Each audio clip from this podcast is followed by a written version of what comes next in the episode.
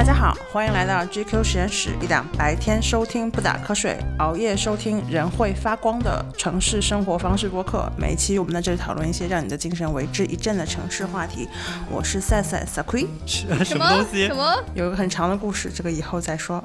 今天加入我们的还有金子，他的深夜发光时刻是梦话开始说法语。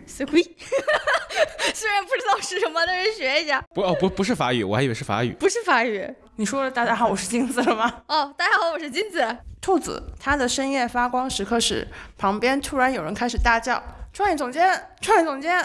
什么呀？这啥玩意儿？大家好，我是兔子。以及 Ari，他的深夜发光时刻是起来上厕所，尿出了一粒小金豆。我我我没有肾结这石，又是什么梗啊？我完全没感觉我整个已经 follow 不上我们的动态了，不 是我虽然每一期都在，但是我也 follow 不上。整个 follow 不上了。甚甚至我自己都不知道我何时患上了肾结石又治好了这件事儿。你这开头写的是啥呀，蔡姐？刚才如实描述了一下大家的夜间行为。如实个屁呀！今天我们的节目也会大聊特聊一下夜生活。感谢兰蔻小黑瓶发光眼霜对本期节目的支持，并给到我们这一次的话题灵感。艾瑞曾有名言：小时候熬夜像是大人世界的内测版，长大之后熬夜成了我们挂在嘴边的抱怨。虽然各种文章总说熬夜有这个不好那个不妙，但是谁也没有办法否认很多好玩的、荒唐的、刺激的，让我们猛然感受到自己的另外一种存在的事情，只能在夜晚发生。兰蔻小黑瓶发光眼霜，让我们无惧黑眼圈，熬夜也发光。今天的节目也会是一期深夜发光大拷问，那我们就开始吧。我们先从小时候的问题开始。第一题，小时候是老是早睡的小孩吗？在该睡觉的时候干过什么不该干的事情？我就是早睡的小孩啊，就是小时候，你们从几岁开始熬夜呀？没有熬夜吧，但是就是你小时候没有就是那种在被子里面读书什么之类的事情吗？读到几点呢？我自己还好，可能十十点、十一点。那算不算熬夜吧？你们第一次、你就是不这个东西不相对的吗？相对对于你们人孩子们而生，你们，人生第一次在十一点之后睡觉是几岁啊？这哪还能追溯得到？我我我记得嗯我记得是小学三年级还是四年级的时候，当时是中央六演那个张国荣的《异度空间》，你小时候看鬼片啊？对，但但是完全不吓人。但我那那次我印象是第一次熬夜，就关了所有的灯，然后在那看，然后但我没看完就睡着了。哇，你说这个演的，我忽然想起来，呃，因为我小时候一直就是一个听话早睡的小孩儿，我大概就是每天九点就睡觉了。嗯，呃，后来就是九点半吧，就了不得了，就是九点半我已经觉得非常非常晚了。然后小的时候呢，湖南卫视开始演《大长今》这个电视剧，嗯，那个时候湖南人把晚上十点半叫做黄金剧场，我当时就是我不理解，我真的不理解，就是十点半。黄金在哪里？十点半，这嗯个世界上怎么还会有人醒着？十点半为什么就是还会有人在十点半的时候看电视剧？我真的不理解，因为我小的时候理解黄金剧场是八点半，就是新闻联播之后的那个东西叫黄金剧场。所以我刚才问这个问题，我大概人生中第一次，我认为哇，我今天睡得好晚呀，就是看李宇春他们那届超超女总决赛。啊，那有很晚吗？那是有的有的到十一点吗？我记得是到了，就是到了我们全家都睡着，只有我在客厅里的那个地步。对我，我小时候觉得到很晚的时候，可能就是《天天向上》开始的时候，就是很晚了。哦，十点开播是对，吗？因为其实《快乐大本营》是八点，周五。这对，样是十点开始播。《天天向上》开始的时间是很晚的，《快乐大本营》是比较早的。嗯，然后再有一个我印象比较深的就是新《还珠格格》开始播的时候，其实也是以湖南卫视的播出时间作为参考。就《新还珠格也是十，那也是十点半播的啊，也是十点十点左右那个档我觉得我们，。嗯，我觉得我们以湖南卫视的播出时间就是一个错误，因为湖南人根本就长沙人根本就是 不睡觉。我天，他们实际的生活方式在另外一个时区，大概比我们要调晚两个小时。不是他都不是时区的问题，就是他们就是不睡觉。我我去过几次长沙吧，就半夜十二点一点的时候，整个路上就是那个地方叫什么来着？火宫殿对不对？火宫对殿那个地方，哇，人头攒动，无处下脚。对，这个也是我我去年去长沙的时候就觉得人间天堂，听着像韩国。就真太厉害了，不是因要为求就不是我跟你说熬夜这个事儿，熬夜因为这个事儿他甚至他甚至夸张到，就是我第一天去，就是第一天去长沙的时候，然后我们那个凌晨两三点钟去到他那一条街，然后就那个人是满的嘛，就像白天的南锣鼓巷一样，对那种感觉，然后各种小吃，各种好吃的，就是你就觉得啊太幸福了，因为吃到了很多好吃的。第二天我就想早一点去吃，然后我应该是十点多、十一点钟去的时候，发现那条街空无一人。因为人家那是还没太早了开始，太早了，但是我们的长沙同事 Sky 说，其实他们也并没有说早上有特别晚的上班，差不多九点钟也上班了。他之前就跟我说，长沙人真的是睡得少。他不是和你刚才说的一样，他们是时区不一样，他们是起得晚睡得晚，不是的，就是硬熬。就是硬熬，就是下班之后，然后去蹦个迪，蹦个迪完了之后去吃夜宵，吃完夜宵第二天早上起来八点又出门上班，他们是这样子的。那为什么 Sky 从来没有黑眼圈呢？可能是因为还能是因为啥呢？当然是因为兰蔻发光眼霜了。我要我我要补充一个，我的男朋友是长沙人和株洲人，就是那片儿的人。然后最近他爸妈来我们家做客，就是来北京玩儿一下。有时候我下班回去了之后，我就觉得啊，叔叔阿姨在家，我等他们睡了再补完今天的工作，然后就发现这工作就补不上，他俩不睡，他俩十二点半夜十二点。叔叔去厨房沏了一壶茶，然后坐在客厅开始嘬，开始喝，然后喝着喝着我就，那大家一家人轮流洗澡嘛。我说那那叔叔你你是不是也该洗个澡呢？嗯，休息休息了，对吧？然后叔叔说哦哦 OK，然后他就洗了，洗完了之后正常人是不是就该睡觉了啊？不，他又回到了客厅，还是继续喝茶。接着喝茶，他一定要把那壶茶喝完，而且绝对不困。我那天大概是两点吧，接近两点睡觉了，我真是为长沙人鼓掌。兔子小时候是早睡的吗？呃，我我最早开始有印象，说我开始有意识的熬夜，应该是我初中初一初二的时候，那个时候就是沉迷了一件事情，叫做阅读《哈利波特》系列，就是沉迷到真的没法睡觉，嗯，必须要。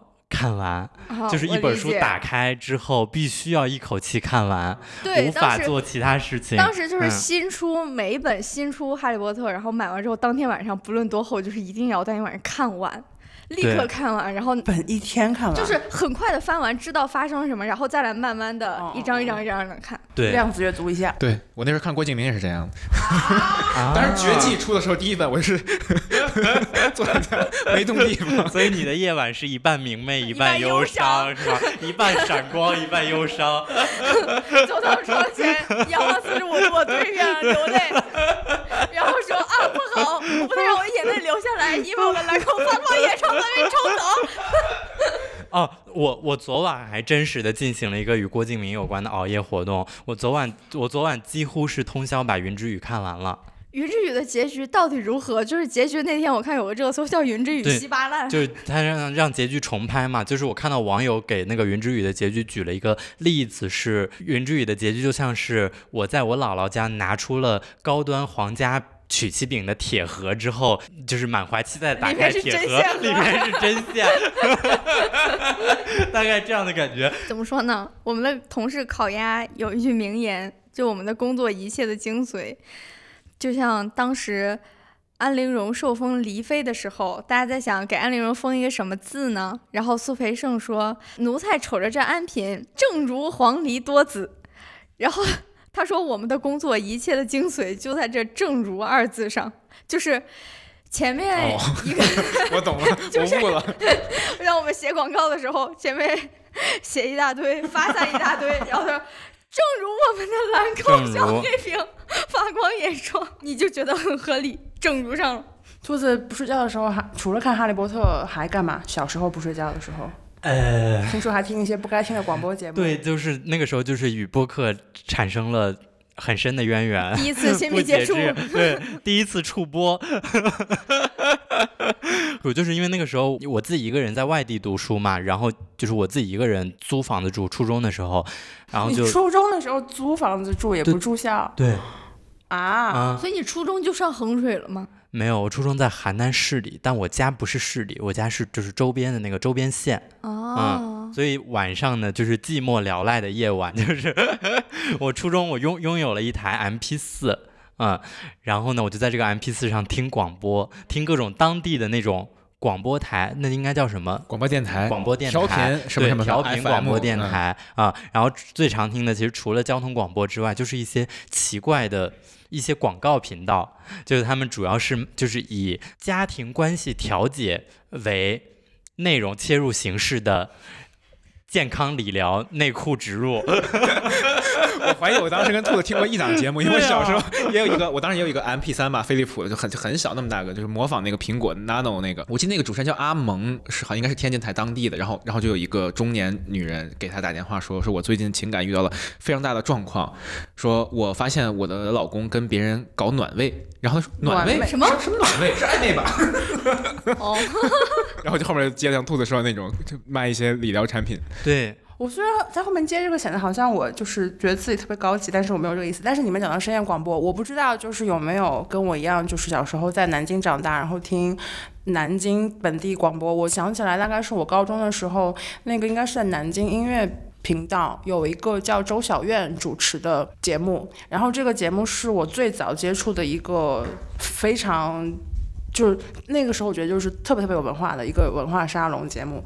他跟我第一次介绍了，比如就是说什么叫 trope，他就说你看所有的欧洲经典小说里面，它所有的原型都是可以在古希腊里面找到的，就是这种。描述方式对于还在上中学的我来讲是非常非常震撼的，但是后来就是周小渊和他的节目，当然我也没有特别特别努力去找，他就再也不见了。所以我想在评论区里面找一找有没有跟我在零六到零九年期间听过周小渊老师的节目，如果有的话，可以在评论区跟我打个招呼。好了，我说完了。哇，天呐，人和人的区别就是从那个时候开始显现的。对啊有人深夜听买内裤，有人深夜听故事原型理论。那就是咱们不配呗。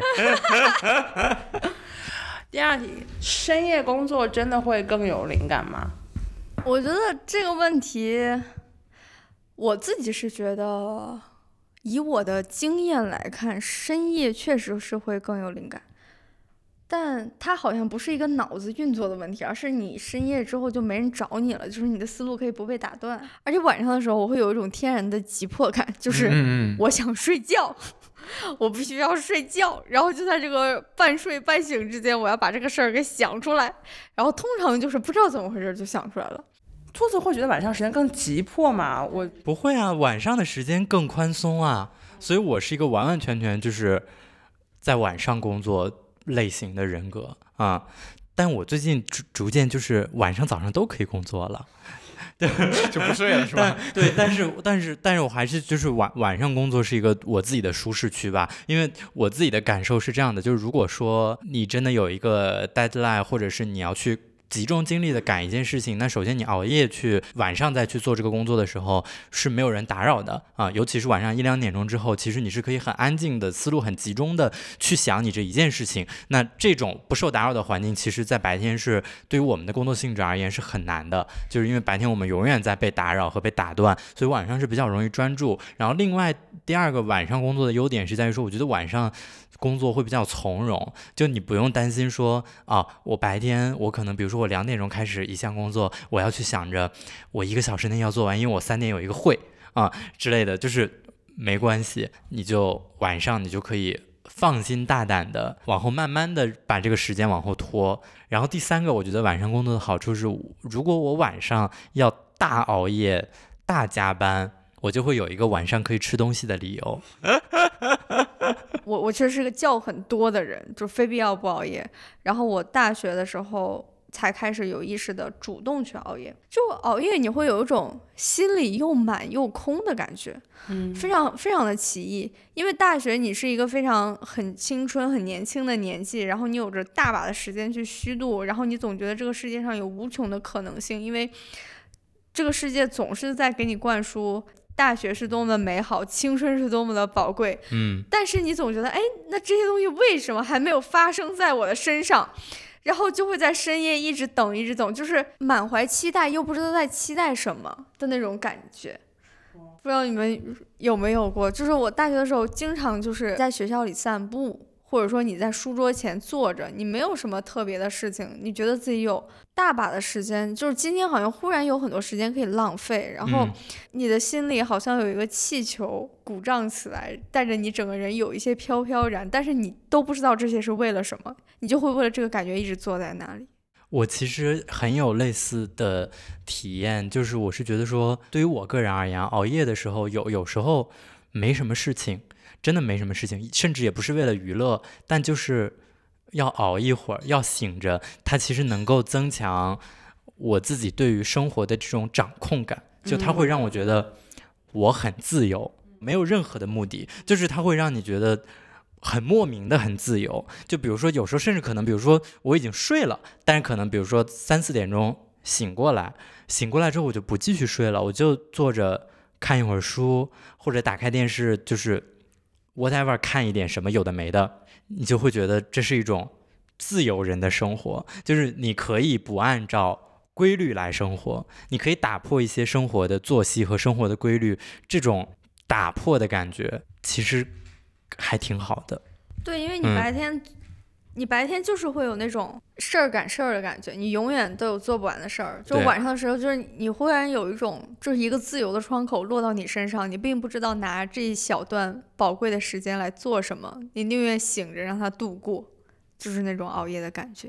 那我们进入下一题，大家睡前必干的事情是？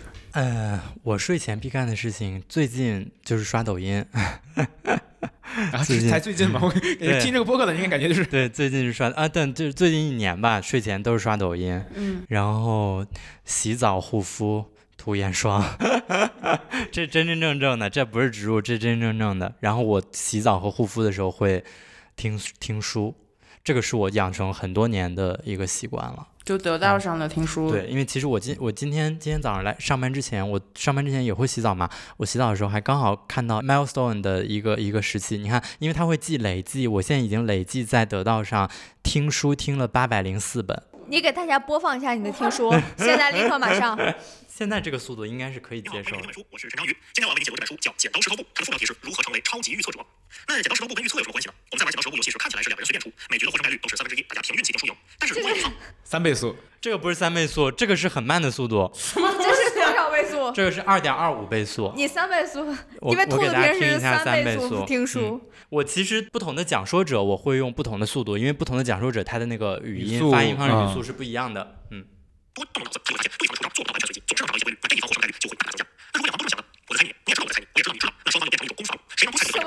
这有种就是我小的时候那个磁带，就是 秒秒了，了秒了，不是，但是但是你们能听得清他在说什么吗？完全听不清，非常清楚。完全听不清。你习惯了就是有一种对是现在得到关键它最后最高能开到五倍速，对啊，对，因为得到上得到自己之前是出过一个内部的什么什么报告的，就是得到上有百分之多少的听书用户就是在以至少在以三倍速的速度在听书的，因为得到听书其实很多盲人阅读会用得到听书，哦，嗯，他们盲人基本都是四倍速到六倍速这个区间，对对，嗯对，因为盲人他他看不到他他必须他有正常呃视觉范围至少四倍速往上嗯才能达到我们正常的阅读水平。给大家听一下它的元素长什么样子。不用了，不不用了，不用了。感觉得到了植入这些。不是，天哪！又不被对手预测呢？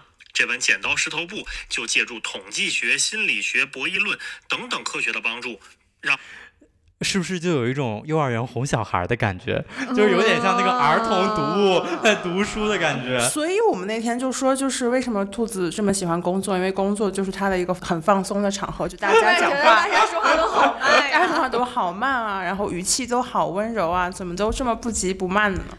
那个真的，我刚才听那个中文，就是我现在做法语听力题的感觉，啥也听不懂。最近兔子在抖音刷到了什么有意思的东西吗？太多了，感慨万千的声音。我最近在抖音哦，就是首先呢，我购买了两盒冰皮月饼，好好吃哦。就是那种榴莲冰皮月饼榴？莲冰皮月饼 又大又软的榴莲冰皮。好吃了。怎么不拿来给我们也尝尝？那那那是要在冰箱里放着。对，我昨天嗯自己买了一个，就是内蒙的月饼，它它蒙古的月饼，它奶皮儿月饼，奶皮儿月饼哦对那个哇那个很厉害，很好吃对，还有那种就是原生的一些什么那种谷物月饼、老月饼，什么嗯、什么叫老月饼啊？就是一些五仁儿，呃，经典的那种。对，也不是五仁，它就是一些非常非常那啥的。哎，但这么说，我突然想到月饼，就我不知道其其他的省市有没有，在天津有一个，就我们当时买那个那个月饼的种类叫改良月饼，改哪里的良？就是它的那个皮，就皮不是传统月饼月饼皮，而是像那种就是巴斯克蛋糕那个蛋糕边儿，然后然后那里面是特别扎实的豆沙馅儿，就是像一个砖一样，但我我不知道为什么就叫改哦，因为良月饼抖音上。最近太多各种好吃的月饼了，看起来啊，抖音上还在卖一个那个就是特别大的一盘黄色的那种圆月饼，就是巨大的一个黄色的圆盘，然后里面是有那种是？不是里面是有那种雪媚娘之类的那种、哦那种夹心儿的，也很好吃。然后我最近还在抖音上买了一个一个。一个很帅的一个小哥哥做的，呃，是他亲手做的那个 碱水面包。啊，原味儿面包，原味儿面包，对，嗯，就他自己会直播卖，他就在他做做做面包的那个面包房里直播，然后他会把那个卖面包掰给你看，然后我再我再看一下我抖音的收藏夹哈，很厉害的东西，其实是我那天在办公室吃的，我不知道谁放我办公桌上的，叫做五黑桑葚饼，五黑是哪五黑呢？五黑就是黑五的五黑，里边是美白、抗衰、黑黑米。黑米、桑葚、黑豆、黑芝麻和黑枸杞。听起来也可以壮阳丰 胸。哦，非常不错，而且它是那种零蔗糖的。我又要接一个，就是就是好像让我显得这个人很很高级，但是我完全没有这个意思。就是我作为一个喜欢做饭但不喜欢吃的人，我睡前最期待看到的一个节目之一是 New York Times Cooking，它的视频节目里面它有一个小的栏目叫 Mystery Menu，然后它就是每期给你一个原料，然后那两个主厨要用这一个原料做出来就是一整套完整的一个晚餐。然后那两个主厨是我最喜欢的 Internet Chef，就是 Sola El Sola El Wely 和她的老公 Ham El Wely。我觉得这个节目是非常能说明，就是做饭这个事情它的魔法在什么地方。因为他们有的时候可能给到的是比较常规的食材，比如说培根或者蘑菇，但他们会有一个很明确的要求，比如说蘑菇那个时候你就只能你只能做全素的。只能做 vegan，有的时候可能就是给你一袋饼干，然后是给你一个就是那种 chocolate bar，或者是给你榴莲，就是你就只用这一道原料，但不是说你只能用它这一种原料，只是说你的四个菜品，它的中心要是这一个嗯，secret ing- ingredient，明白。就是看那个节目才真的能感受到，就是做饭和编编戏法一样。嗯。然后另外一个还有一个国内的 UP 主叫就是高寒。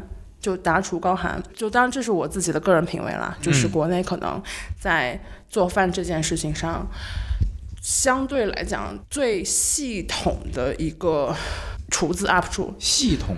就是说，他不是教你一道一道菜，就是我从来不看那种东西，就我不喜欢看，我不喜欢，因为我自己做饭，我我不喜欢照着任何人的嗯。recipe，、但他会跟你讲，我说的系统就是说他会跟你讲就是原理嘛，就是他他会让你觉得这个东西是是可以学习，并且你可以在这上面创新的，啊，嗯，所以如果对做饭或者说就是做所谓的西餐吧，嗯我我现在后来意识到，就是就是其实我们把所有不是中国菜的东西都称之为西餐，比如印度菜跟泰国菜，其实在大的范围里面也会有时候我们叫西餐。嗯，如果对就是非中式料理有兴趣的朋友，非常推荐就是去 New York Times Cooking 的频道找就是 Mystery Menu 这个小节目，嗯，或者在 B 站去看看高谈的视频。我要插一句，我我那个最近在抖音上买的好东西，除了吃的之外，我买了一个那个就是 V 脸面罩，这个真的很不错。很适合穿来上班，我来形容一下，这个东西就是那种你的下巴脱臼了之后，然后戴上之后，不是，因为它它其实是 它就很适合穿它来上班其实是。减淡你的法令纹的，因为呃，包括它会让你的那个苹果肌的下垂，就是你在晚上睡觉的时候，因为包括这个我也是晚上在刻意的注意，这个是我 Q 四的核心的呃那个 就是生活任务之一，就是做皮肤管理。就点在于说，因为我自己本本身很喜欢侧睡，侧睡的时候，你你的脸和你的枕头的接触方式是很容易压出纹路的，以及很容易加深法令纹或者各种奇奇怪怪的纹的。所以有了这个 V 脸面罩之后，它其实是会保证说，你哪怕在侧睡，也不会那么容易挤出纹，而且它会有一点点轻微的提拉的效果。以上仅是兔子的个人推荐，我们没有，本节目并不保证这个东西有用，好吧？我只是觉得那个，我只是觉得在你这个年纪，你也很难知道这东西到底有没有用嘛，就是因为你也不会，就你还没有到长法令纹的年纪啊。我现在有法令纹啊，当然是有法令纹了。那我们就等到 Q 四结束了，看看而且不是法令纹，法令纹这个东西法令纹这个东西，你如果真的彻底长出来了，没救了？就没救了。它跟颈纹我觉得是一样的哎，但这么说，我也最近有了一个新的习惯，就是我最近开始睡地上了。啊！你这个是什么？因为我就是最近就是就是背背痛的很严重，然后突然发现你睡睡床怎么睡都不舒服，但你在地上睡你会发现能睡着，我不知道为什么，但我就是放一个枕头，然后铺一个床单，直接铺地上就睡地上，就我的我的睡质量有了一个不小的提高。啊，有些人是这样的，你好，你跟女朋友住一块儿，然后你现在睡地板啊？呃，我们一块儿睡，你他也一起睡地板，嗯 哎呀，这些蛮甜蜜这些的，倒是。二环嬉皮士，我真的是。现在不是，现在是现在现在蛮东三环甜蜜的 啊，但是就是话说回来，我觉得啊，就是所有的这些，其实其实对于黑眼圈和眼纹来说，我觉得也是一样的啊。当然，就是那个 V 脸面罩可能有点离谱，但是正如开正早一点再开始正如都没有正如，就是我觉得早早一点做眼部护理，然后养成涂眼霜的习惯，我是真心实意觉得是很重要的。就不说重要不重要吧，嗯因为就是涂眼霜是一个你真的觉得你有在呵护自己的对一个一个动作，对对吧？下一个问题，刚刚我们说到的都是一个人的夜晚生活，那我们现在说说两个人的。下一个问题是，约炮对象留你过夜，你留吗？或者说会主动邀请？我以为这两个人就轮到我了呢，怎么又到约炮了？这又是一个我无法回答的问题。我也无法回答，肯定不会，我绝对不会。怎么那么肯定？不是因为兔子它不允许它家里有别的喘气儿的东西。毕竟是一个初中就开始自己在市里租房子对，而且我会觉得，就是如果如果你俩，要么你俩就是好朋友，那我觉得是可以的。啊、怎么会睡好朋友啊？会啊？谁会谁不会睡好朋友呢？会啊，是会啊。对啊，你看啊，不是不是，你们都没睡过，你们怎么能叫好朋友呢？听我也听不，我现在已经听不懂好赖话了，我也根本不知道这个意思，这个话什么意思。除非是就是，我觉得就是说，除非你俩的关系有除性之外的其他情感连接，嗯，我认为是可以的。但如果你俩就是仅有性这一个连接，我觉得没办法过夜。黑夜漫长，你们有啥可过的呢？兰蔻发光眼霜，我一般去男方家里，我也很少过夜，主要是因为我发现，就是在我为数不多的经验里面，就是在他们家过夜的经验里面，我发现他们好像事情结束之后，他们都不是很开心。就是他们就，时间啊，我不是说闲整时间，我不是说那个半小时，就他们整个晚上对自己都不满意，我不知道，反正他们就会陷入到一种就是沉郁之中，然后就会拉着你干一些就是很奇怪的事情，比如我没发挥好。最近工作太忙了，业绩压力太大。压力比较大。然后他们就会开始看一些就是奇了八怪的东西，就是什么不是你们不睡觉，就是我的意思是说睡觉，睡着。就但就是你在完成主线任务和睡觉中间，你会有就是还是会醒着一会儿嘛。然后那个时候我遇到过最奇怪的，就开始一定要拉着我看，就是 BuzzFeed 那个时候出的捉鬼视频，就是我觉得这个就很能描述我理解，就我的经！我的经验里面就是。男生在结束事情之后的精神状态，当然肯定跟我这个人有关，就是我会被哪一类的男的吸引，嗯，但是如果是对方来我家的话，我还是挺希望他们主动提出要过夜的，嗯，要不然的话，我有一种就是你一一个陌生的人来了你家，然后两个小时之后他又走了，我每次他们走，然后我坐在洗手间上厕所的时候，我都有一种就是我不知道刚刚发生了什么，就是很挺好的呀。我我 一场梦，所以如果说在这边过夜，然后早上起来再吃顿早饭，他再走的话，就即便之后不再见面了，我也觉得就是经历了一个完整的完整的嗯。场景跟事情啊、不会让我有那种就是对被无脸男闯入家里的那种恍惚的感觉。金子，你男朋友睡觉打呼噜吗？打呀，那怎么睡呢？你们家床还那么小？不小啊，一米五的床，还好吧？因为我们都是抱着睡觉，嗯，从来没有二维那呼一，噜就是在你耳边打的，对抱着打你逃逃不了。是这样的，是这样浸的。式立体呼，一开始我们刚在一起的时候，这个事情我非常的受不了，后面就是习惯了，后面确实习惯了。确实睡不着，是吧？一开始一开始因为我睡眠质量还可以，我是觉得很多男的都会打呼，我有百分之八十的男的吧，你睡过百分之八十？没有。但是就是你会问的，你怎么没有抽样调查？你问啊？你见到每一个男的不是你问他们的女朋友啊？对，你问男的是没有用，哎呀我也不知道自己打不打呼，其实。你问他们的女朋友啊，你们这你们和你们的女性朋友不交流吗？我从来没有想过交流这个事情。打呼噜，后来我就是找到我自己的解决方案吧，就是在床上使劲的动一下，或者故意的踢他一下，但这个力量，嗯但这个力量要恰到好处，就你不能让他发现你是故意的，嗯就好像是你睡着的时候一抽抽的那种感觉，嗯，但你把他弄醒，你趁这个小小的窗口期赶紧睡觉。来得及吗？就是不是就。就比谁睡觉竞速，就比谁睡你的这个得快。力道，你这个力道是要掌握好的呀。不是力道，所以力道大小跟他醒的时间是成正比的吗？就是你踹的，对啊，如你果要找到那个他完美的他要是完全醒了，那不就是要从完全醒了，然后变到入睡吗？这时间不就是又长一点吗？而且我晚上，好紧张，好刺激而且我啊！晚上睡觉就是入睡的时间很短。我跟你说，你们就是小时候熬夜熬坏了，长大才会睡不着。如 此没有科学依据的说法。啥呀？特别像村子里流传的一种民间智慧。所 以我在最后确认一个完全不重要的问题，就是金子，你说你跟你男朋友抱着睡觉，你们是一个晚上都抱着的，没有啊，你后来睡着了不是被分分开了？还是一个好从来没有见过的画面啊？好吧，不是，这不是很正常吗？什么时候邀请我们去参观一下？好，我们到下一个问题。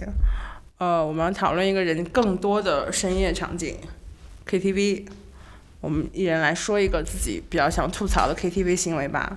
那就是不经允许就和别人合唱。为啥？就 KTV 不就是一个那个大家热闹最重要啊？就是 为什么还要？我觉得我这个是针对大概十人左右的那种团建 KTV 局吧。啊，就大家本身关系不是很好。对，大家本身就是来这儿团建搞热关系的，你一上又把关系给搞凉搞了。冷了，每个人就点那几首歌，对吧？我肯定就是想唱这几首歌，我好不容易排呀排呀，排个一个小时，终于轮到我唱了。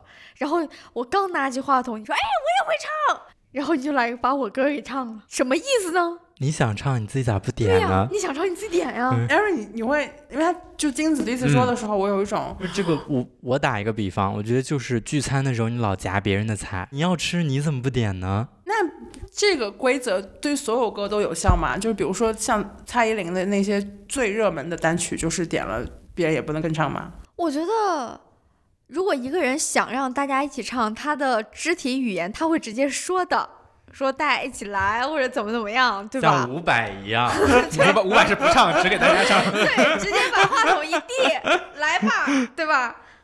就是他的肢体语言或者他的感觉是会告诉你的呀。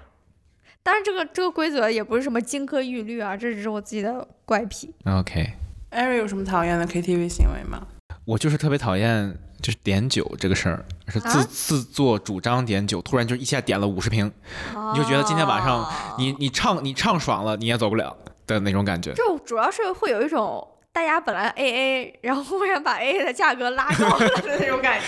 就就很，因为我唱歌是我去 KTV 真的很喜欢，就是那种就纯唱，大家就谁都别喝酒，今天带着水，带着金嗓喉宝来啊，唱爽 那种才行。练歌房，对，就是练歌房。但是你一下突然点了几十瓶啤酒，你现在整个的氛围就变了，就像那种商 K 气质就出来了。我还有一个就是就是加塞儿，就除非你是那种、对，嗯除非你是那种中间来的，除非你就是大家都唱了一半了，哎，你中间来了啊，不好意思，我来晚了啊，大家说，哎，给你顶一首，就是你点，我给你顶上去。嗯但是就是你都在这儿坐着，大家都在这儿等着，为啥要顶歌呀？为啥一直要插队呀？我很难想出来，就是有什么我特别深恶痛绝 KTV 行为，可能就是我因为以上你都会做。不是，主要我对 KTV 的理解就还是一个聚会目的大于练歌目的嘛，而且主要是我觉得很重要的原因，就是因为。这种心态变化可能是这几年呢，就是你发现 KTV 因为歌曲没有任何的变化，就是你以前会觉得说，那我一定要把这些歌都练好，然后那边大就是好好表演。你十多年过去，你发现还是那些歌。然后 KTV 它现在对于我就变成了一个聚会目的大于练歌目的的这么样的一个地方。兔子有什么很讨厌的 KTV 行为吗？我觉得我不能接受去 KTV 不涂眼霜。没按没按本子来啊，自顾自的植入了一下。为什么呢？KTV 就是一个很很伤眼的环境啊，伤眼 灯光忽明哦，那忽暗，个商演啊，对，而且 KTV 的时候大家都喝醉了，然后你可能会看到很多你朋友非常辣眼睛的一面，嗯，很不堪入目的一面，所以一定要做好防护 才去 KTV。要做好眼部护理。只有涂上兰蔻小黑瓶发光眼霜，才能就是火眼金睛，识破 KTV 里面那些见不得人的交易。因为 KTV 里真的很多场景都很辣眼睛的。但是正经啊，正经说，我觉得我可能不能接受，我不喜欢有人在 KTV 里借我充电宝，因为我自己是一个二十四小时会携带充电宝，而且我的充电宝基本就是有电的人。我觉得这是我自己努力给自己生活加的一道保障。但是我努力不是为了让你的生活有保障。你要想有保障，你自己要努力。我前两天还跟别人说，就是我那次出门儿去出差，然后在大家一起出差参加活动，然后在团里面认识了一个女孩儿。我当时其实你也不能说我完全没有准备，因为我确实带了一根充电线去，我就想那个飞机上肯定有地方让我充电的，对吧？但是飞机上我那个充电口就坏了。坏了啊，嗯坏了，那我只能就是借别人的充电宝用。他说：“你出门不带充电宝，你不焦虑吗？”对我也经常会反问别人这个问嗯题。我说我不焦虑啊，因为我知道总能借到，就是要么花钱借，要么借朋友的。你又不是去荒郊野岭，就是你总能找到地方充电呀。嗯，然后我就说这这就是你个屁人为什么招人烦啊？就是每次被问的时候，你就有一种就是嚣张，就是啊，那虽然他就是你们的这种方便是建立在就是剥削这别人。人这人准备好天天之下的，说那对吧？好，我说完了。啊，我就算不剥削你的充电宝，我可以就是空姐给了我一个飞机上的备用充电头，对吧？然后我要不然呢，我就不用。我能怎么样？我能承受得起我的手机没电了这个后果。什么叫屁人很嚣张？我就觉得这人才是真他妈嚣张，就是他们总是天然的会有一种我计划了，所以我超级正确。你们 P 和 J 的差别就是有计划的和没计划的，是对吗？对，啊你可以大大概这么理解，就像是我特别烦一些洁癖的人，对，就是一些洁癖的人也有会有这种天然的正确性，哎，就是哎，我爱干净，你们怎么可以就是这么乱呢？就是我拜托，乱和就是不整洁和肮脏。是有根本的区别的，好吧？就是你凭什么就觉得你很爱干净，你很爱计划，你就要我跟你一样？就是凭什么？就是这才是天然的正确和嚣张。我就不是说我们才是被压迫的那群人。我不否认，就是可能有有一些 J 人，他在一些时候他会展示出就是我是更正确那一方，但是就是我做计划的核心不是为了觉得这样会显得我更正确，他当然是因为焦虑啊，他是因为他出现了一些什么会会出现我各种各样的意思是说状况。你这样做，你做计划是为了解决你自己的焦虑，对不对？我不做计划是因为我根本没有这个焦虑需要解决。就那你怎么能怪我？你怎么竟然为这个事情不焦虑？我觉得非常荒谬。同意，同意，同意。对，那我的点就在于说，那你不焦虑，别来借我充电宝。对呀、就是 如果你很介意的话，如果你很介意的话，我根本不会借你充电宝。我们真的是一个很锱铢、睚眦必报的一个一个一个一个播客。这本节目的成立初衷就是让，就是让，呃就是我们的编辑部有个地方可以吵架。不是，但是这个事情就我我我其实觉得，就是因为我们在这说的都是真心话嘛，但是生活当中就很难会讲出。不好意思讲出这样的话，我哪怕心里再不舒服，如果别人问我借了，我肯定还是会借。对啊，所以啊，就是到时候被欺负的还是 J 人，不是 P 人。J 人无非就是叨叨两句，对吧？嗯那最后不还是给你们 P 人托底吗？但是你们站上了道德高地，还要啥自行车啊？你不是也有你自己的道德高地吗？就不是你摸着，你摸着你咪咪下面的良心说话，好吧？就是出门是你是借别人的充电宝的时候多，还是去找这个商业充电宝的时候多？我当然是自己带着了。你自己带啊！出门就是我的第一优选，肯定不是借别人不是。你自己说说看，你借了我多少次那个手机充电线，对吧？我不是跟你说了，是因为我的手机充电线丢了，然后我找到了之后，我还借过吗？你是不是把我那一桶饼干吃完了？我就问你，你怎么不自己准备一个一桶饼干作为你的办公室小零食呢？你是不是把我那一桶饼干吃完了，还剩下两个最难吃的给我？我首先绝对没有把那一桶吃完，好吧？我最多拿过四到五次。那一桶一共几个呀，姐？太好笑了，我全全程保留下来。太荒谬了，真的太荒谬了。我为什么当时之后为什么对于 J 人和 P 人，然后对于有没有洁癖、喜不喜欢收拾屋子这个事情反应这么大？为什么会非常生气？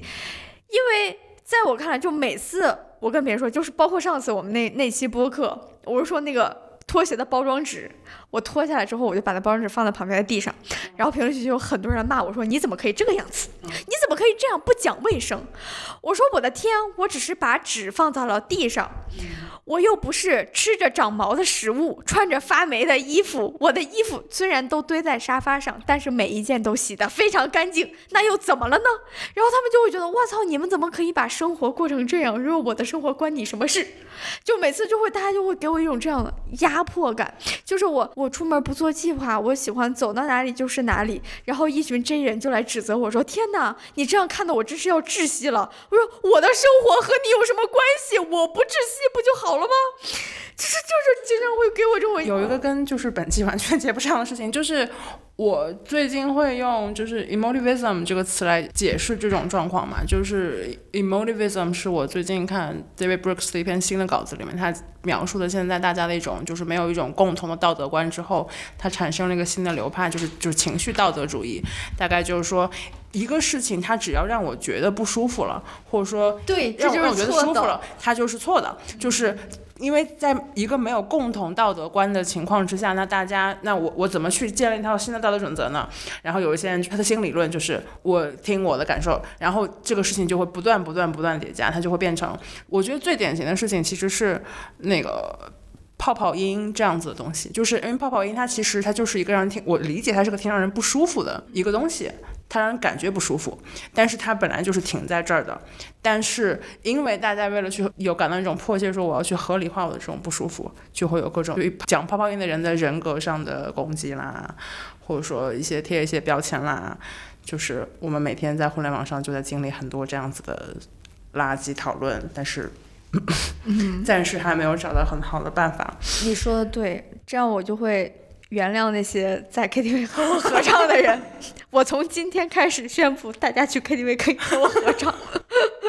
就我，我现在确实是我最近确实觉得这事情非常让我疑惑，就是明明我们只是不一样而已，就是为什么要分一个对错？就是大家真的好喜欢在这个事情上分一个对错。那你在微博讨论里面，你没有别的玩法，就除了就是争取语言上的胜利以外，就是你也没有别的游戏规则，要不然大家在这边就是干嘛呢？对吧？但我是觉得，就是我觉得，就是大家在聚会的时候，就是要为自己负责，不要麻烦别人。哦，那我又想起来一个 KTV 讨厌的行为，就是喝醉的人，嗯反而可以光明正大的烂醉，没法回家，嗯不负责结账。哦，啊、你是在说？对，就是对，然后不是我说这种行为，然后猜你喜欢？然后，然后清醒的人，一般他之所以清醒，就是因为他没融入这个局，没有嗨起来。首先没没有爽到，没有玩的很开心，等彻夜等待，坐在角落玩手机，并要负责在你喝醉之后想办法把你送回家，还要并为你的五十瓶啤酒付钱，对然后还要看他手机没电要把自己的充电宝借给对，他。还要结账。结完账之后，第二天还没有人主动提出我们 A A 吧？啊，那你不能主动，就是你可以主动提出，但、嗯但就是你就是心又要情不一样心情不一样，嗯嗯，看看你们屁人造的孽。这跟我们 P 人关系？这是你们酒鬼干的事情，我从来不点酒。既然说到了酒鬼的问题，下一题，上海的酒吧和北京的酒吧有什么不同吗？在你们感觉？已经连着提出两个我无法回答的问题了。今天这个播客要不我不录了吧？你总是能找到地方插话了。我是觉得上海的酒吧是真的会给我松弛感，以及它会让我觉得说我在任何一种心境、任何平常普通的一天都可以步入的酒吧。北京的酒吧会给我一种疏离感，就是我非得 十三幺小酒吧吗？不是就是 十三幺小酒哇，馆，对不起，十三幺小酒人馆。家怎么叫酒吧呢？就是非就是是不是得遇到点什么事儿，才能去的那种感觉？进了对，十三遍。这可能这可能都跟这可能都跟酒吧没关系。就比如说一个好吃的店，然后你在北京就是要跋山涉水，它可能藏在哪个地方，然后你要找找找找找找找，然后才能找到。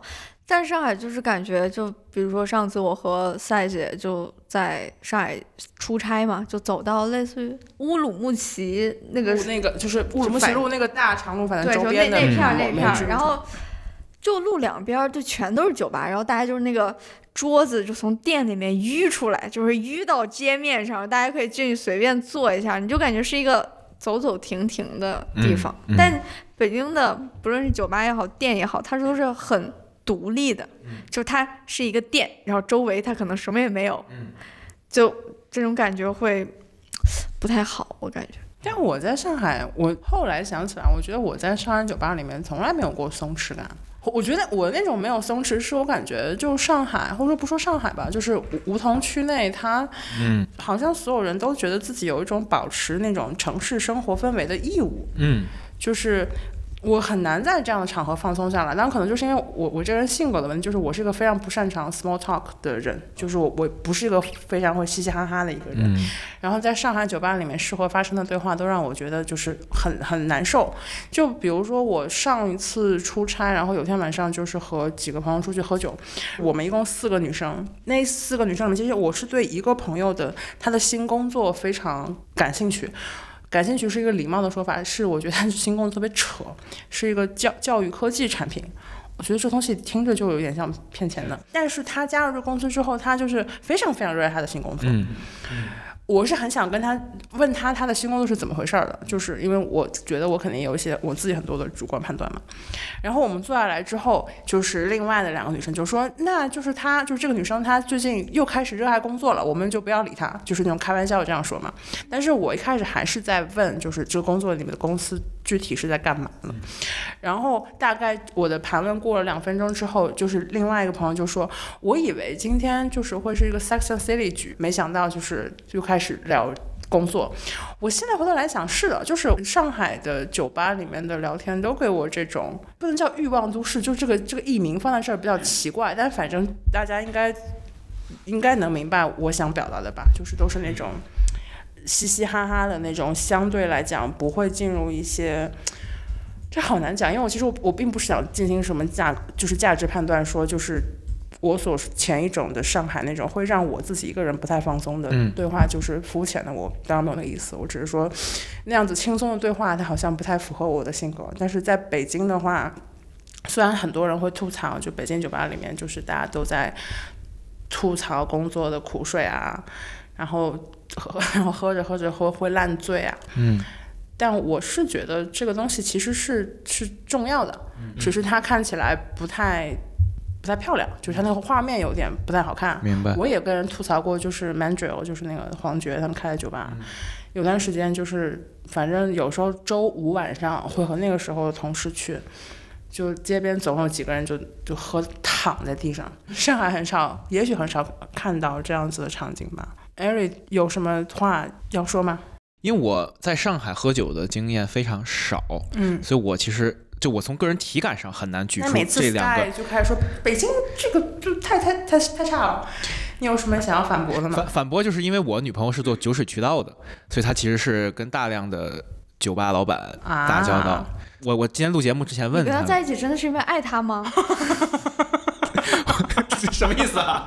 灵魂拷问，他说，首先就比如说以精酿啤酒为例，就上海的精酿啤酒氛围是跟北京来比是低，要远低于北京的。就就是上海的精酿啤酒吧的老板都会经常抱怨，就说上海精酿市场一直做不起来。其二就是，呃，他听到酒吧老板的反馈，就是说，就北京的各种酒吧就会有专门来品新酒的人，但是上海就整整个的酒吧氛围就是它是以社交为主，就酒品是否好喝，它不是一个那么那么重要的事情。对啊，就等于没下班啊！就是你到了酒吧里面，啊还要用一种，就是对我来讲，其实是一种工作腔调在讲话。就是你看这个人不爽，你也不能直接骂他，然后客客气气、礼礼貌貌的，这个东西跟松弛有什么关系呢？我自己在上海酒吧是认识了很多新的人的，就是在上海酒吧是很容易认识新的人的，然后所以你是会。一个人去酒吧？不会，肯定都是跟朋友一起。嗯，而且上海的酒吧是可以就是与夜晚 City Walk 搭配在一起的，就一就是因为你你去了这一家，然后你出门就会有走路五别的分钟啊、就会有二场，再走路五分钟就会有三场，就是嗯我觉得它的那种日常感和社区感还是挺强的。在北京都醒了酒楼，也还好吧。北京也有一些制定的地方有自己的嗯 bar，、就就所谓的 bar crawl 嘛，就是那个嗯、是路线，但是肯定没有上海那么多。但是我一个臆测就是，我上次出差就是结束工作之后都是在长乐路那一段逛，我的感觉是像类似这种公路商店风格的那种，它是一个小小的门脸儿，然后里面卖的酒可能均价都在三四十左右，就是不是是那种就是你要坐下来然后一杯八十往上走的那种鸡尾酒嘛，就是那种更加街头、更加随便的这样子的一些小酒社区酒吧，我怀疑有一部分就是因为前几年北京大量的我们的饭同行都去上海了，就是这样子的酒吧，我猜测啊、也可能是就有一部分是北京人带过去的，嗯原来这种更加随便。不用坐那儿就是聊一些啊，你最近男朋友怎么样啊？你最近谁买了房子？就是不用聊这种话题的酒吧，我就觉得是北京人带过去的。你真是给我们的同行大大抬咖了。就是默认我们因为我觉得上海应该是上海。一直都这样。我们的同行带过去的只有就是很多保险经理。下一题，如果有一个许久不见的朋友来找你，你会想带他去哪里度过一个夜晚？在我家，在我家，啊不行，一定要是一个室外的地方。我肯定不是我家，我家太不适合度过夜晚了。确实都不适合你自己度过夜晚，建议你搬出来。其实背后问题还是就是你们去过的一个室外场景里面，觉得很很适合晚上走一走的地方吗？我第一个会想到，可能就在北京的话，还是会带你去什刹海附近走一走，觉得什刹海，呃，或者北京二环里，总的来讲还是可以提供一些就是别的地方都没有提办法提供的那种氛围，那种就是嗯，好难描述啊，要不要不然我们让前二环仔来描述一下。首先就是你会感觉北京就是二环就胡同生活，它的确实和整个的城市生活有一点点时差，就是它的夜晚会结束的稍微更晚一点。然后其次就是说，即便是那个你你有一个这种这一天结束的感觉的时候，整个。二环里的氛围不会是萧瑟的，我觉得这个对于夜晚来说是挺重要的，因为其实走大路的话，就是尤其晚上三四点钟，整个北京即便是周五或者周末，你会那种萧瑟感是很重的，就是 挺难受的。在二环不会给你这种感觉，然后相对来说确实是很美，尤其是夏天、秋天的时候。而且它是一种，虽然讲起来可能有人听起来会有点反胃啊，但我觉得去了之后可能不会吧，就是它是一种王气和那种。小市民混合起来的一种很奇妙的一种氛围，就是因为很多地方城市里面都会有一个湖，然后都会有水域，但是没有任何一个地方。就是它是这种王气跟小市民气息混合在一块儿，它形成很神奇的一种、嗯一种氛围。然后就是你从一头转到另一头，就是路上有一堆就是稀奇古怪的东西，就是那边的大妈可能在就是跳广场舞，然后再走会有一个，我记得上一次去就是有一辆三轮车放那儿，就一直在放歌，也没有人来骑。然后来来回回穿梭，会有就是骑自行车的人，因为我那次去的时候其实是就是特殊时期嘛，其实没有什么人。如果人再多一点的话，那可能那那一道就是会更加热闹。哦，但这么一说，我是觉得城市的水域确实很适合晚上走，因为我之前跟我女朋友在天津，就是晚上大概凌晨的时候就逛海河，就是现在所有大爷都在跳水的那个地方，那个海河我是觉得非常好玩的一个地方。就是你不同的时间去看，你能发现海河的特别奇怪的多样性。我之前给他们杂志专题也做过一些类似的，就是你如果早上就是凌晨就天亮前你去，因为河的上游是一个寺庙叫大悲院，就你能看到大量的人就是在买完鱼之后拿车偷偷的放生，因为放生某种意义上也是非法的嘛。然后你再往那个下游走，然后就能在下一个桥的时候就能看到有人在电鱼、捞鱼，然后再往前走一个桥，就会发现有人在卖鱼。哇，就是因为你海河是一个很完整的完整的产业链是一个，窄窄的河，就是 放生原产业链。原则上就是你是很难在海河看到非常丰富的生态多样性的，但是你可以看到人类的生态多样性。就但是而而且就是可能是因为放生的原因，就是你能在一年四季在海河看到各种各样奇怪不应该出现在这个小小的城市水域里的生物，比如说非常大的乌龟以及黑天鹅这种东西。哈哈，对我拍到过黑在海海河里拍到过黑天鹅，天哪，我觉得这非常荒唐。就非常荒唐。但是那条河上就是聚集就这种妈呀，非非常非常奇妙的东西，就是有人在参拜，有人在跳水，然后有人在游泳，有人在划船、划桨板。嗯，就是它是一个更放大版的亮马河。虽然可能网上人吵很多吧，但是我那天跟人走了一趟，就是现在朝阳公园新修的那条更长的那条，就是亮马河风情水岸，就是那个很经典的北京的 City Walk 路线。嗯。我觉得那条是挺好的，嗯。就是你可以在比如，因为现在霄云路那边开了很多就是还可以的小的日本馆子，嗯。你可以在那边吃完一顿饭，然后就是走，当然要走过一段就是不太好看的，就是东三环主路的那条路，然后吃完饭。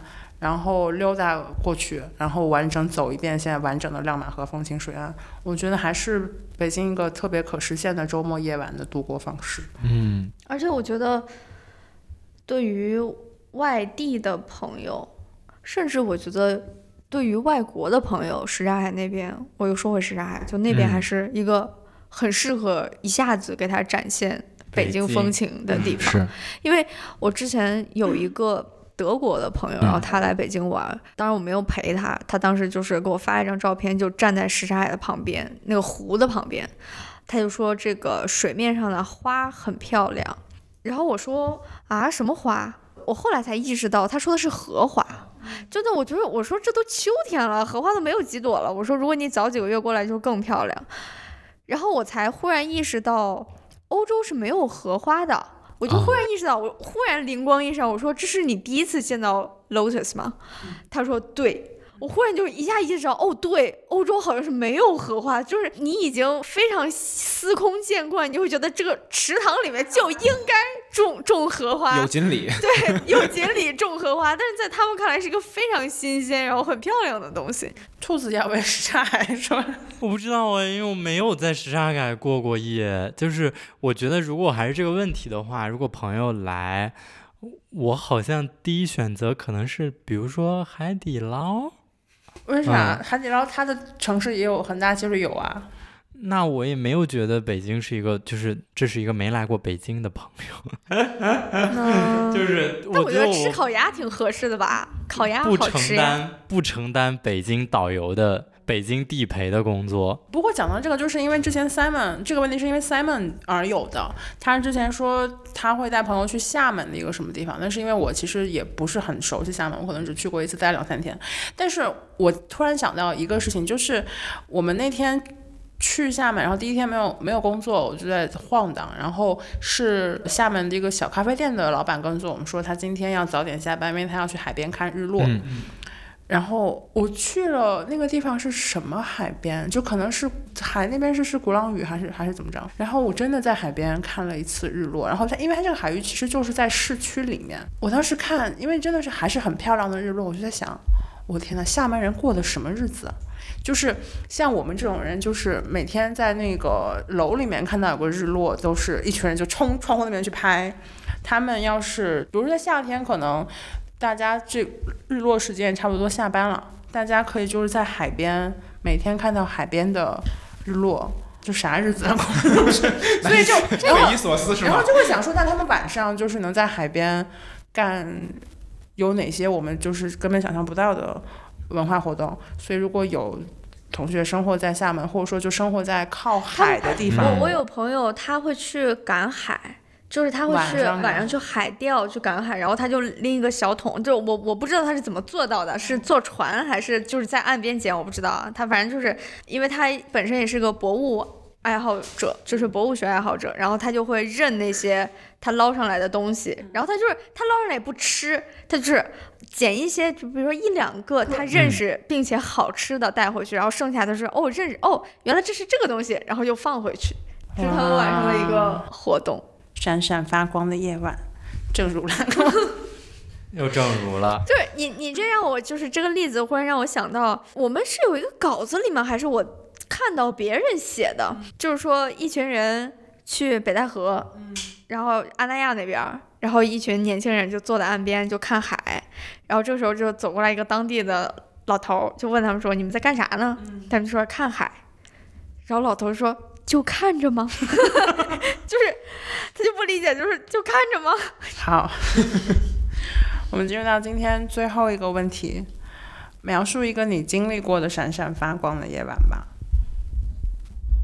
我先说吧，就是因为我没有想到一个特别具体的这个，就是每一次有人来家里面吃饭，就是都是很很美妙的夜晚。我尤其享受就是我忙我忙活了一天之后，然后大家坐下来就菜端上桌，然后我坐在旁边，然后大家开始讲一些就是我可以插上嘴，但是我不用插嘴的话题。就是我是被就是一群人生讨论包围，然后我也不用说话，就是一个一个劳累的母亲，就是 听着孩子叽叽喳喳，然后我也很喜欢，就是他们走了之后开始就是深夜洗碗，倒不是说它有什么疗愈的功能，就是那种把乱七八糟的东西就是收复回原位。我虽然觉得同时觉得很累，但是做完之后还是件很很开心的事情。我觉得我印象里面一个特别开心的晚上，它也不是特别开心，它就是很很特别。当时我本科的时候毕业旅行，然后自己攒了很久的钱，和我的朋友去东京，在外面走了一天之后，然后本来白天的时候想去浅草寺，白天的时候没没来得及去，然后晚上回来的时候就正好路过那个雷门，就。忽然发现他们晚上其实没有关门，那时候晚上已经十一点了，就没关门。但是所有的灯笼，就是巨大那个红灯笼还亮着，虽然里面各种店已经关门了，我们就走进去，也没有人拦我们，但是也没有人。整个白天就是你摩肩擦踵的那个浅草寺，就跟晚上凌晨两点的长沙火宫殿一样的浅草寺，这个时候就是没人了。然后一切那个寺院一下就对你看起来非常的清楚。东京他们海边嘛，然后晚上那个云也特别漂亮，被那个寺院的灯光就照照出一个朦胧的颜色。我们当时就在那个观音堂的门口，我们两个就一路走，然后一路说话，就走到那个观音堂的门口，观音堂也没有开门，就隔着那个门，然后向里面许了一个愿望。当时就是整个寺院非常非常的安静，但是觉得特别的好。就是这是一个你作为游客很难体验到的一个场景。Ari 呢？我想说的是，差不多两年前，我跟我现在女朋友刚认识的时候，那个时候我们就是关系非常好的朋友。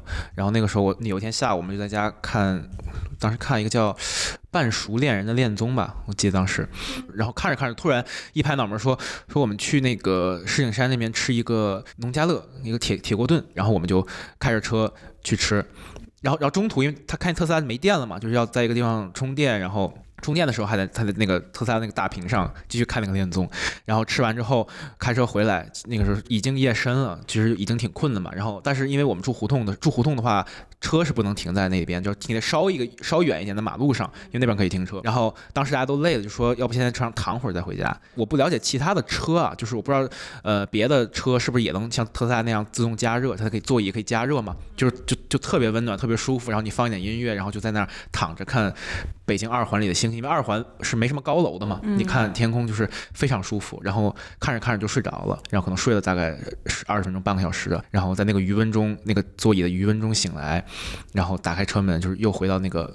冰冷的冬天的感觉，就是那个时候我就感觉特别幸福。我后来跟我女朋友在回想这个事儿的时候，我就跟她说，当时我觉得我那个时候可以去世，因为我就当时死了，我就觉得我是死在人生最幸福的那个时刻你怎么这个时候也要引引用电电影用语？啊！什么电影用语？我不知道，但我 在于觉是《得暖暖内涵光》里面的重要台词嘛，就是我现在好幸福，我现在可以死掉。但当时确实是那种感觉，就是觉得天呐，我人生再往后还能有那么幸福的夜晚吗？我对啊，全球变暖了，就是已经 不到这种感受不到了这。种温差了。兔子呢？我觉得如果让我回想的话，可能是比较偏向于我刚刚工作的那一段时间吧。刚刚来到 GQ 工作的那段时间，可能那个时候那个时候其实都还没毕业，然后每天下班之后其实也挺晚了，就从朝阳区大望路，然后要自己打车或者坐车回到海淀区的学校，然后那个路上也没有什听着喜羊羊，对，也没有什么事情，然后你就可以放空，然后可以看北京的陆地面，嗯，因为其实也是那个时候我才刚刚开始看到北京的陆地面，因为其实在上大学的时候是没有看过北京的陆地，的，坐地都是在，坐地铁。嗯。啊，你就会发现你你就能意识到自己处在一个生活和人生的过渡期，就是这个城市开始。尽管你已经在这个城市生活了很多年，但是在这个节点，它开始有一些不同的面貌向你展开，我觉得是那样的一种感觉，还挺美好的。你说起嗯。刚来这儿工作的时候，我忽然想起来一天晚上，那是应该是我们两个刚进公司的那一年，一八年的嗯。十一月份，然后十二月份就开始广告爆炸的那段时间，因为年底嘛，有很多客户就在投预算，然后那段时间广告特别特别多，然后每一天都在这儿，真的是待到十二点一点，然后才能出门，然后。有一天晚上，就大家就已经坐在这儿，从十点开会开到凌晨，已经神志不清，就真的是就迷糊了，就坐这儿又困，然后又迷糊。然后冬天的那个大楼里面，它我们晚上七点就停空调了，整个空气也不是很流通，然后就坐在当时那个大会议室里面，就是很迷糊，好不容易凑合着就把一个方案写完了，想完了都没写，就大家就是开始头脑风暴，就开始想，好不容易凑合着有着有了一个灵感。然后说 OK，好，那终于可以走了。然后一站起来回到工位，我当时就一坐下，我觉得完了，因为我当时太困了。嗯，我一回到那个工位，我把那个灵感给忘了。把哦，就是我当时想的啥，因为我们当时在会议室里面想，哦，OK，这个可以，然后大家就走，走到工位时一坐下，我忽然把这个灵感给忘了。白想了。，对，然后大家这个时候就说，就是没关系，咱们再回那个会议室坐一会儿，就是那个环境熟悉，你刚顺着刚才那个思路，你肯定又能想起来。然后一群人就在那个深夜的时候，就真的又从工位里，所有人又拿起电脑，就回到那个会议室里面按。所有人都忘了吗？没没，对对，大家 又能想起来，五个人吧，五个人，就大概五个人，就都是哪个魔法会议室啊？大会当时在装修之前那个大会，然后大概就是那五个人又回到那个大会议室里面，按照之前的位置，每个人又坐了下来，然后 开始回忆，开始想，然后说哦，想起来了，这会真的想起来了，不会忘了。然后大家就 OK，那拜拜，就走到了，就是下楼走向大望路的雾里。那是一个哇天哪，那真的是头脑上真的亮起了一个发光的小灯泡，正如正如。兰蔻小黑瓶发光眼霜，不惧黑眼圈，熬夜也发光。我我最后试着做一个收尾吧，就是我刚刚是想说的是，就是在听金子讲第一段的时候，我当时觉得那是一个应该很美好的体验，但是我我作为一个没有当场的人，我我又不知道该说些什么。我们其实这是我们第二次录这个播客了，第一次录的时候其实是挺失败的一次，然后发现大家都是那种好像有很多话可以讲，但是又讲不出来。嗯但这可能也是夜晚的某种私人性吧，就是它是属于你自己的，它有很多那种没有办法和外人说明白，那就解释一道就会显得特别愚蠢的事情。但它可能也是我们很很很重要的一部分，尽管这个这一部分不是特别容易说出来。嗯，但这可能也就是夜晚的宝贵之处吧。就像我们永远都不会知道兔子凌晨三点钟爬起来到底在看什么电视。我觉得确实就是夜晚像对这个世界的一个滤镜一样。就我上次也讲了一个故事，是一个完全绝对不会发生在白天的故事。就是晚上十二点的时候，我去小区门口那个便利店买水，我就肌肉记忆嘛，小区便利店左转回家。但当时我就是停住了脚步，就没走，因为我忽然在想，如果我现在。不往左转，我往右转会怎么样？然后我就看着往右的那条路，其实也很熟悉嘛，就因为就在你家小区门口。但是那条路此刻就突然变得像一个黑洞一样，因为它不光是一条路，它就它就像一个未知的生活一样。你忽然意识到你你。你此前一直会觉得我好像被什么生活给困住了，但是那个困住你的东西，它是如此的坚固又如此的脆弱，只只要你现在往右走一步，就可以把它全部都打破。它是一个很危险的诱惑，我甚至我都不知道我从这里往那边走我会获得什么，是从此我的人生就是整段垮掉。走向了一个不同的东西，但是可能有点夸张，但这就是你在深夜的时候的真实的想法。你在白天是不会有这种想法的，因为那个路口就是我左转回家，右转去上班，太熟悉了，你不会有这种想法。但是这一切就是只会在晚上的时候发生。只能说有些诱惑只有在晚上才会显形，就像有些人只有熬夜才会发光。OK，本期节目就到这里了。本期节目由 Ari、金子、兔子和赛赛主持，Ari。秋秋和赛赛制作，片头及片尾曲由众卿制作。欢迎大家在喜马拉雅、网易云音乐、小宇宙、苹果播客等泛用型播客客户端订阅我们的播客，并在小红书关注我们的同名账号 GQ 实验室。我们下期再见，拜拜。